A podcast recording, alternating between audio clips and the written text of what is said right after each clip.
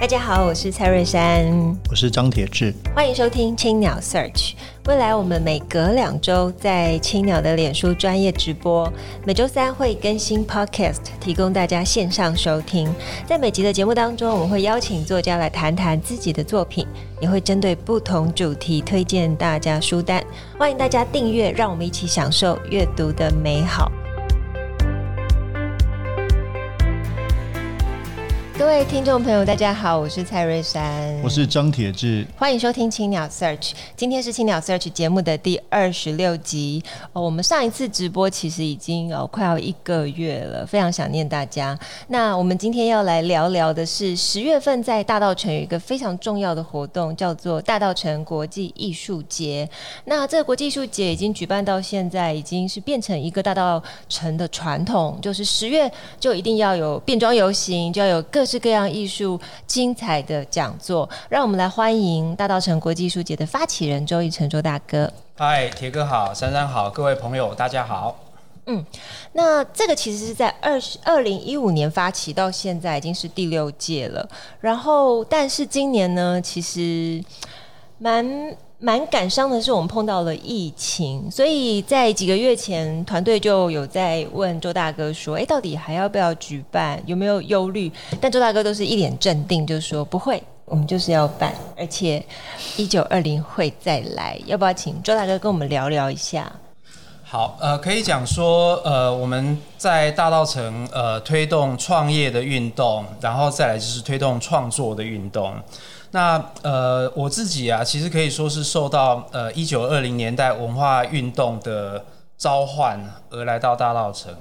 那所以呃，本来就有呃这样的一个理想，希望能够办一个文化的节庆，那以大稻城为舞台，来介绍台湾的文化给世界。那同时呢，也是呃能够涵盖全世界一九二零年代的文化创造的力量。因为大稻城是代表一九二零年代的街区，嗯，那因为一九二零年代是人类创造力爆发的年代，而且呢，它对我们后来这一百年都有非常多的呃启发，那所以呢，呃，我才希望能够呃去呃举办一个这样的节庆。那呃，其实我们真正长远的想法是希望大稻城国际艺术节，它当然有它呃在地就是 local 的一个节庆，但是它同时它也。而不是只是 local 而已，它代表的是整个台湾，甚至整个亚洲。那希望能够去呃推动到全世界。所以今年本来应该是抱着盛大的期待的，因为对，因为周叔叔年对，没错，就是一九二零年这个百年之后，台湾应该有个新的局面、新的文化、新的政治，甚至是那没想到，当然台湾跟全球一样遭受到的疫情的冲击。所以你那个时候上半年的时候，你是怎么样的心情啊？在思考今年艺术节的时候，呃。虽然艺术节哈呃是一个非常辛苦的事情，因为呃它是一个纯民间发起的艺术节，那每一年的经费啊只有百分之二十五到三十是申请政府的补助，其实其他都要靠民间的筹募。那大家晓得说呃这上半年疫情啊对街区哈呃整个所有大家的这些创业者大家的生意其实都是有影响的，所以呃我们自己也是就是非常的辛苦。那呃，所以呃，在民间的募款也会变得比较困难，哈。那但是呢，我的观点就是这样，就是说我们要办一个永续的艺术节的话，那就是要呃一直办下去。所以呃，每一年呃资源多或少其实都没有关系，哈，就是呃没钱没人也有没钱没人的做法。那重点是要把这个艺术节办下去，而且更何况呃一九二零年代的精神呢，其实就是面对那个时代的挑战，嗯。好，因为呃，人类在一九一八年、一九一九年也有另外一次大规模的呃西班牙流感这个 pandemic 大规模的急性传染病。那我们可以讲说，呃，一九二零年代的艺术家，他们每一个人都是那个一九一九年的 Spanish flu 的 survivor，他们的呃这个生存者。所以呃，因为有这些大的流行病。战争等等的挑战，所以让一九二零年代的人，他们充满着爆发力。那这所有的人的 creativity 创造力呢，就会在那样的情况下爆发。所以虽然今年办艺术节真的很辛苦，但是我反而呃认为说，呃，它会刺激更多创作者，会有很强烈的想法会产生，是这样子。不过大稻埕国际艺术节是在二零一五年的时候展开嘛，那发起的周一成周大哥其实是在二零一一年就已经进驻在大道城，所以是呃从二零一一到二零一五年大概四五年的酝酿，哦开始爆发了这个大稻埕国际艺术节。那我来介绍一下世代文化，世代文化是周一成大哥就是在二零呃。零八年的时候创立的一个世代文化创业，主旨是创业，同时也帮助他人创业，然后陆续成立了像是小一城、名一城、众一城等等。呃，像青鸟居所所在的香一城，其实是呃世代文化创意里面的第九栋，对，然后现在已经有十栋了。从呃二零二零年从十栋开始展望下一个十年，可以这么说。那刚好呃今年遭逢疫情，可是其实创作力跟艺术力的爆发并不受任何影响，所以今年有非常多精彩的活动。那周大哥要不要先跟我们简单的说明一下，今年呃除了疫情之外，跟去年有什么样的不同？呃，过去呃，其实是这样讲，就是虽然今年大稻埕国际艺术节是第六届哈，嗯、那但是呢，呃，它的有一个前身，就是前导的活动是一九二零年代的变装游行，那这变装游行到今年其实已经是第九年了。哇，那呃，这个其实呃是我是我提出来的一个怪点子啦，就是对，就是呃当时想要办大规模的艺术节，嗯，可是所有的条件都还不成熟哈，呃。二零一二年，呃，连我们自己所带进来的这些新创的伙伴，就是人都还非常的少。呃，当时呃，大稻埕街区的经济也没有现在这样的好哈。那呃，所以我那时候就想出一个点子，就是我们先来办一个活动，不是一个艺术节，而是其中一个活动。那我就想出来说，干脆大家打扮成一九二零年代的人在街上走。那变装游行这样的活动，它是老少咸宜的。而且呢，我们设定节呃主题是一九二零年代，所以全世界每一国人都有一九二零年代。呃，日本人可以穿和服，然后呃，这个欧洲人可以穿他们的洋服。那每一个人都有他自己的呃他喜欢的一九二零年代。所以我们当初就呃请来参加的每一个朋友，你选一个你在一九二零年代的偶像哈。那呃这个其实没有很困难，因为。我们也许觉得说啊，在当代啊，没有我的偶像，没有什么我非常欣赏的人。但你如果回到一九二零年代历史去看的话，一定有，因为一九二零年代是太精彩的年代。所以呃，比如说你如果是呃时尚业的人的话，那那个年代有 Coco Chanel。那如果你是文学作家的话，那不要讲那个年代有海明威、有费兹杰罗等等这些人，鲁迅啊，呃呃芥呃芥川龙之介啊等等。所以，呃，在每一个行业、每个领域里面呢、啊，你都可以在一九二零年代找到你的偶像，大家打扮成那个样子。所以，呃，是先有这个一九二零年代的前导的活动，然后到二零一五年，我们有更多的伙伴加入，所以就呃扩大变成一整个月的艺术节。那周大哥，你的偶像是谁？呃，我的偶像啊，有两个人，在一九二零年代，一个是台湾的。呃，文化运动者跟社会运动家蒋渭水先生，嗯，对，那其实我可以讲说，我是受到呃他的精神的这种召唤，所以才把大稻埕当作是我自己的呃这个故乡，就在他心灵上的故乡，所以就来到这边。那另外一个人是另外一个革命家，他是呃叫做葛兰西。对，他是一个影响我们这一代人，就是思想上蛮大的一个人。那很多人都以为说他是一个呃社会学家，或认为说他是一个文化理论者，但实际上他就是当年意大利在反对墨索里尼的这个法西斯统治的一个真正的革命家。所以，呃，如果要问我在一九二零年代什么偶像，这两个人过去有处理过葛兰西吗？我说在大稻埕国际艺术节。诶，因为葛兰西头发是。卷的，所以只有李明聪比较适合，所以我没办法扮成个，可以戴假发。因为我看的确每年变装，周大哥都是应该同一套吧？哎，其实不不同套，就是呃，我们在过程中就有很多朋友帮忙，所以一开始有那个呃呃音乐时代剧场，就杨宗恒总监他的这个剧团，那他们因为演过《渭水春风》这出戏，所以他们有很多戏服。那他们就借我戏服啊，然后后来有这个呃叶天伦导演，他们呃紫色大道城啊等等的，所以他们也有很多戏服，所以我们就跟他们借了很多戏服来来扮成那个年代。那因为我每一次都要带队，就是呃这个变装游行，我必须要走在前面。那所以我不能扮成外国人，我还是要扮成台湾人比较比较恰当，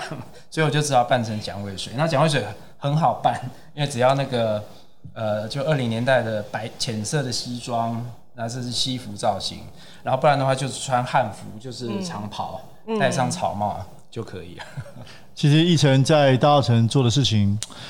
非常的复杂，还蛮说对，其实不一定大家都看得懂全貌。那譬如说，大家看到很多他的刚才珊珊提到不同栋的这个奕成系列有做不同店家，但我想奕成做的并不只是把奕成出租出去哦，其实后面蕴含的包括这个协助台湾新的世代的创业运动，更重要的是希望以大稻埕为基地去推动一个台湾新的文化运动。但我还是很好奇啊，你你更长的 vision 是什么？譬如说五年后、十年后，你希望大稻埕会变成什么样的？在你心中，我相信你一定有一个比较大的蓝图。如果就经营面来讲的话，呃，我们是有一个下一个十年的这个呃愿景，就是大道城做大学城，就是呃推动学习产业。那为什么要做学习产业呢？因为我认为，呃，我们做呃就做微型创业来讲的话，做零售业或做餐饮业，它的成长终究是有限的。为什么呢？因为人类已经买太多，也吃太多，我们我们不可能永无止境的叫人一直买一直吃。但是学习是没有止境的，嗯，说的真好。对，所以我们可以引进很多的学习的呃各种各样的课程到这个街区。那大道城呢，它有条件做学习的街区，因为这边本来就有很多呃拥有各种各样专业技术的职人，所以他们每一个人都可以把他们的技术把它变成是课程，变成呃呃学习的这个呃 program，然后。我们后来陆陆续又有很多非常优秀的呃这些呃创作者或是呃作家，比如说像铁志啊、珊珊，你们进来，你们是创作者跟创业者，所以你们也有你们的 know how，你们有你们的知识，所以你们也可以变成是老师。那创业家跟呃在地的这些呃职人啊，然后呃种种各种拥有拥有知识技术的人都可以变成老师。那在这整个街区就可以让很多人来这边学东西。对我，我还有一个可以讲说更呃比较理想化的想法，就是我认为呃一个国家或一个社会啊，好，只要每一个人都很努力在学东西的话，其实不管学什么都好，不是说一定要学那些呃跟赚钱有关的事情啦，或者说学什么很厉害的科学啦，或者说呃哲学，不是这个，而是任何东西，就是你就算只是学做蛋糕。学做咖啡，好，只要大家都很努力在学东西的话，这个国家就是有非常大的生命力。现在台湾你觉得是什么样的状态？大家爱学习还是？我认为台湾人其实已经还蛮爱学习的，所以台湾是一个呃充满着创业精神、创新创业，对大家很。其实台湾是一个非常就是，我觉得就世界水准上来讲，都是一个蛮蛮蛮蛮有活力，然后蛮有创造力的一个嗯嗯一个一个呃社会。但是呢，呃。如果我们没有去鼓励或推动这件事的话，那现在的当代的这个商业资本主义啊，哈，其实不停的在叫人呃 conform，就是顺从整个社会的体制，然后呃叫人消费。那呃，我觉得应该把这个动力把它往另外一个方向去扭转，把它引导到让人去学更多东西。那这样的话。未来所产生的这个 GDP 啊，哈，它不是只是在制造商品跟吃掉农农作物，不是在一直在做这些事情，而是有更多呃能够给人精神上的成长的东西。是是是，我认为是这个样子。呃，在一九二一年，我同事写的那个题目，我觉得写得很好。他说，蒋渭水在呃大稻埕创立台湾文化协会，那时候他们说，台湾人的天命即是促进人类文明。朱大哥，你怎么看这件事情？你认为台湾人的天命有在往这个方向前进吗？其实啊，哈，蒋渭水啊，他在他很多的呃地方都他没有常常提到这件事情，所以这个观点是我。把它强调出来的，就是呃，在一九二一年台湾文化协会成立的时候，那蒋渭水他可以讲说，呃，提出了现代台湾意识，嗯，还有就是呃，台湾人的天命这样的概念。那台湾的天命这这五个字，这这这这六个字是我我定义的。那我认为，呃，他是台湾历史上呃第一次指出，呃，台湾人对全人类可以做出非常重要的贡献。因为他当时写了一首呃台湾文化协会的会歌。那在会歌里面写说，呃，台湾人我们只要呃跟西洋人，我们可以再赶快我们的呃文化启发，然后呃现代化，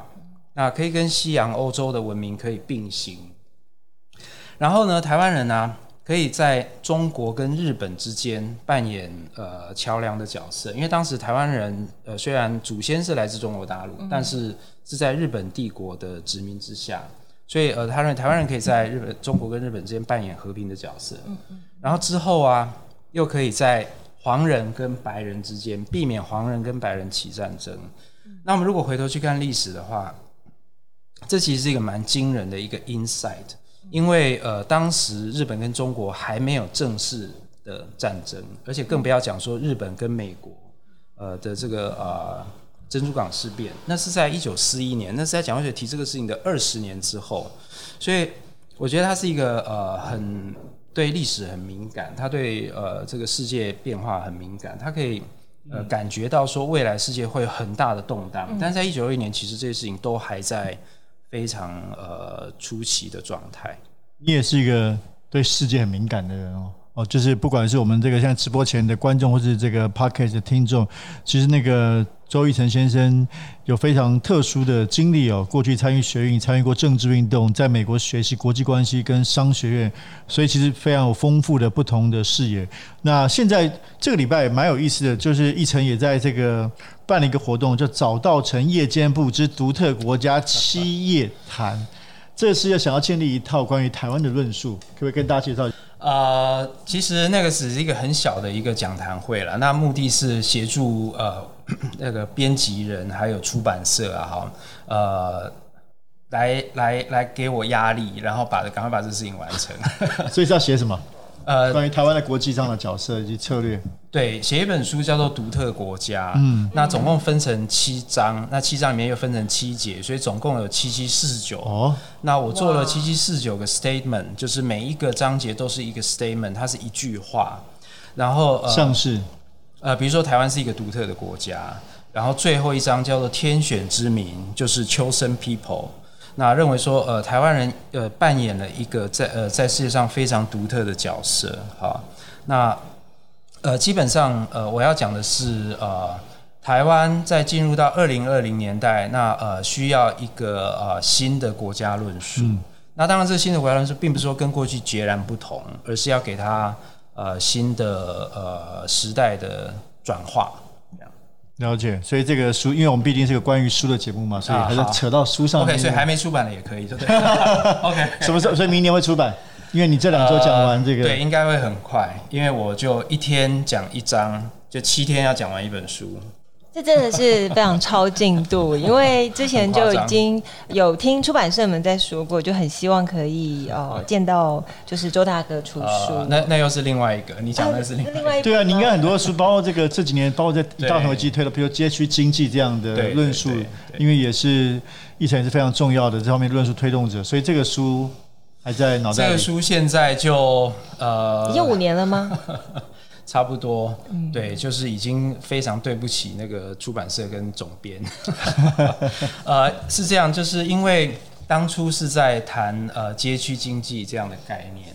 那因为呃遇到疫情啊，哈，所以我想要重写，我想要把它跟呃这个疫情后的经济把它重新来重新来论述它，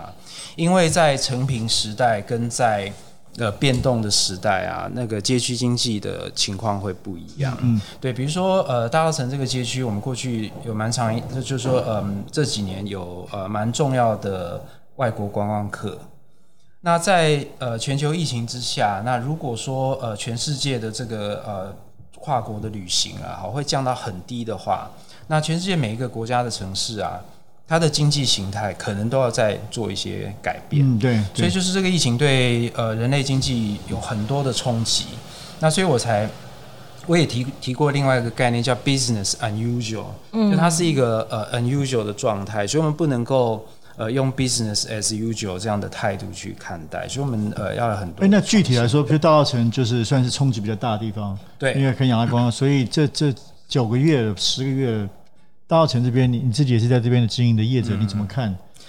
对它冲击会、呃、就是要怎么转型，或者接下来如果还有一年，对，要面对这样的冲击的话，嗯，我觉得哈，呃。其实呃不是不是说疫情半年或一年，嗯、而是它呃这样的这个 impact 其实会还会蛮久的，因为我看过呃像那个国际航空协会哈，他们去预估就是国际的这个呃 passenger 的这个航空哈，他们认为到要到二零一五呃二零一二零二五年左右啊才会恢复正常哎、欸，所以就是光讲说这个国际的航空旅行啊哈，它都会呃延续非常的久，那台湾。呃，因为我们防疫呃阶段性的成功，好，我们防疫良好，所以我们的经济没有受到太大的影响。那在这个时候，我们要赶快去想，呃，下一步要怎么转化，其实也就是所谓的超前部署。是，对，那所以我才会提出呃大岛方舟这样的概念。哦，对，大岛方舟本来讲的是经济跟产业。嗯但是呃，在这次艺术节啊，我们就把大岛方舟变成大岛一洲。对对，就是因为台湾是人类的大岛方舟，那我们可以找到很多的艺术家在那边创作，那它就变成一个大岛一洲。对，那如果回到大稻城的话，就是我这就是我们刚刚提到说，像学习产业，嗯，好，学习产业它就是一个出路。对，就是呃，把过去呃这些呃失去，就某一些消费啊，它会它会减少。但我们要找到新的新的呃商业模式或新的产业来补足这一块。了解，对对，其实谈到大岛方舟、大岛一周，在今年的大稻城国际艺术节就看到一个非常。呃，就是艺术的主视觉，就是真的会画，真的有画出一个呃舟的感觉，然后舟上面承载着所有各式各样艺术能量爆发的集结。所以这个作品，呃，周大哥可以可以跟我们聊聊吗？就是呃，大家可以去到那个呃大稻埕国际艺术节的 FB 哦，对对，那它有一个很很很惊人的一个一个图，一个一个一个主视觉的 banner。那他呃，这个是呃艺术家陈杰浩，就是我跟他讨论，嗯、然后我我提出构想，然后他把它画出来的。他把台湾跟呃澎湖、金门、马祖都蓝屿都画成是好像呃这个呃太空战舰。哇，对，对就是在、呃、这个黑暗的太空中，那呃台湾就好像是一个舰队，嗯，然后我们在这个宇宙中航行。嗯、那这个上面呢、啊，每一个呃航舰上面呢、啊，又有很多的猫。嗯，所以我们把呃艺术家都把它呃就是呃做成猫的形象，那这里面就有猫的剧团、猫的呃音乐家，然后猫的导演，还有剧作家等等，所以